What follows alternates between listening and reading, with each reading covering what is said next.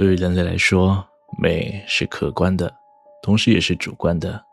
它算得上是一种哲学概念。一百个人的想法里，可能会产生远超一百个对于美的看法，并且极有可能互相产生对立，就跟哈味一样。哈密瓜有一种哈味，有些人喜欢，有些人不喜欢。而今天的故事，我觉得很适合用一句话来当做开场：I've always found the idea of discomforting. The thought that my life could end at any moment frees me to fully appreciate the beauty, the art. And honor of everything this world has to offer。大家好，我是西哥，今天要来和大家聊聊禁锢灵魂的人皮书。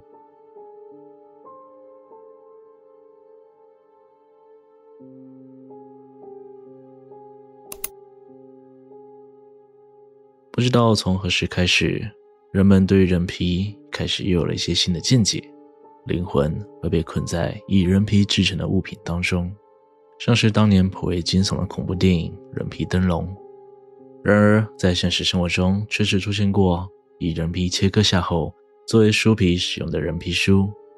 更惊人的是，这样的书本并非少数。目前世界上共计约莫有一百多本人皮书，各位能想象吗？当你在阅读书籍时，双手肯定是捧着书本阅读，手指或多或少会摩挲过书皮，但那。这是人类皮肤的触感，甚至能摸出毛细孔，亦或是毛发的感觉。光是想象，就能让西哥我感到不寒而栗。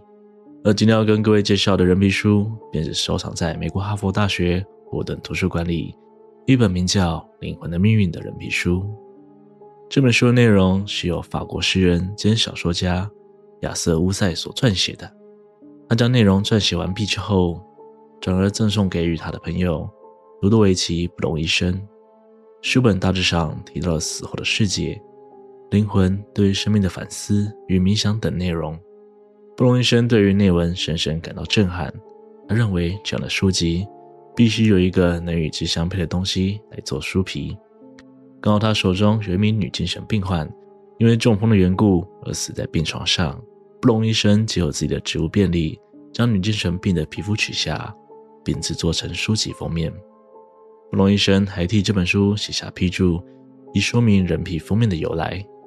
此书以人皮作为封面，并且不印压任何装饰图案，以借此保存精致考究的人皮。如果仔细检查封面，你们能轻易看到皮肤上的毛细孔。这本书探讨人类的灵魂自当以人皮来进行包装，才能毫无修饰地保留其高雅气质。之后，这本书与布隆医生的另一本人皮书并列为他的喜好收藏。在他去世之后，才辗转被收藏在哈佛大学的霍顿图书馆里。这本书是否真的以人皮制作？科学家们早已经对此做过许多实验，而这本书的 PNF 蛋白质检验结果与人类指标几乎完全吻合，因此排除了绵羊、小牛海山羊等等常见的皮质纸张可能性。但所谓的吻合，更准确来说，是与灵长类动物相吻合，这代表着这项检验无法排除《灵魂的命运》一书有可能是由大型类人猿或是长臂猿的皮进行包装。但科学家们也同时表示，根据其他科学分析以及历史出处等信息，他们能几乎百分之百确定，这这是一本货真价实的人皮书。而关于这本书的灵异故事，也被人们在网络上大肆流传。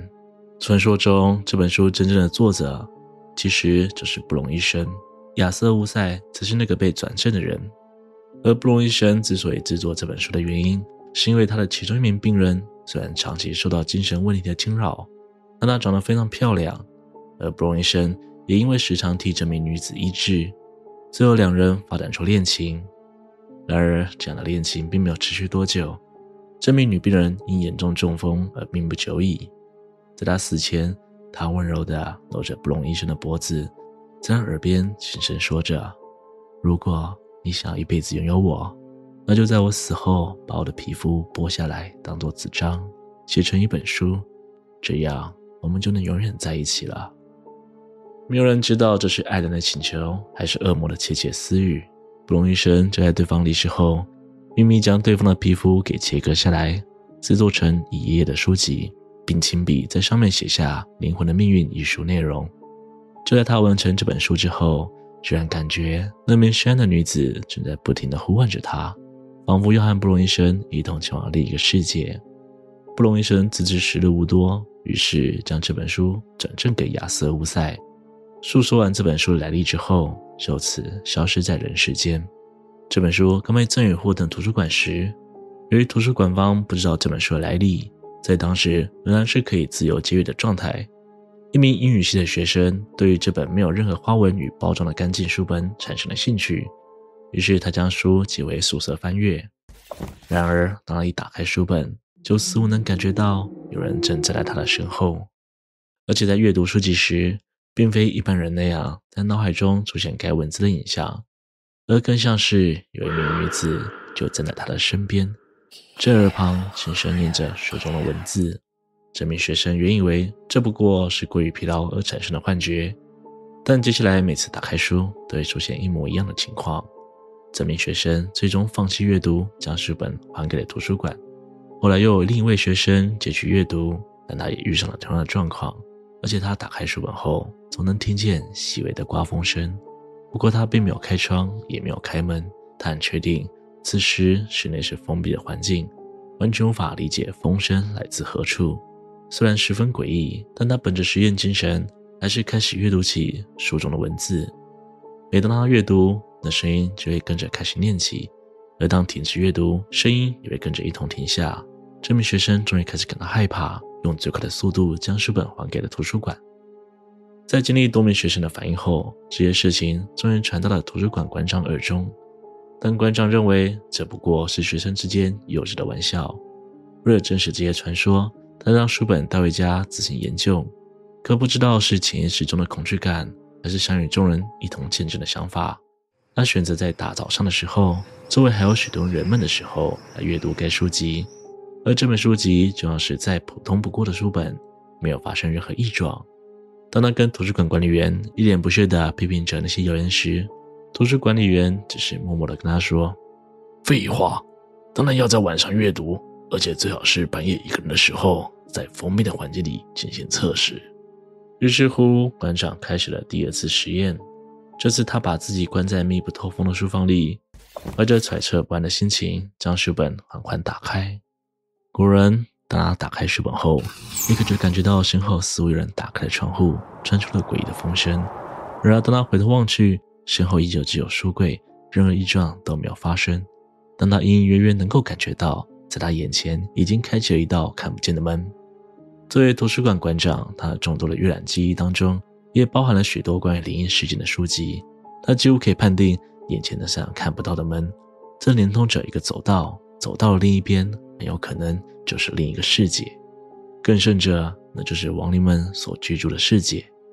而当他开始读起书时，也和那些学生一样，耳边响起了女人的声音，所以他的眼睛一字一句地读着。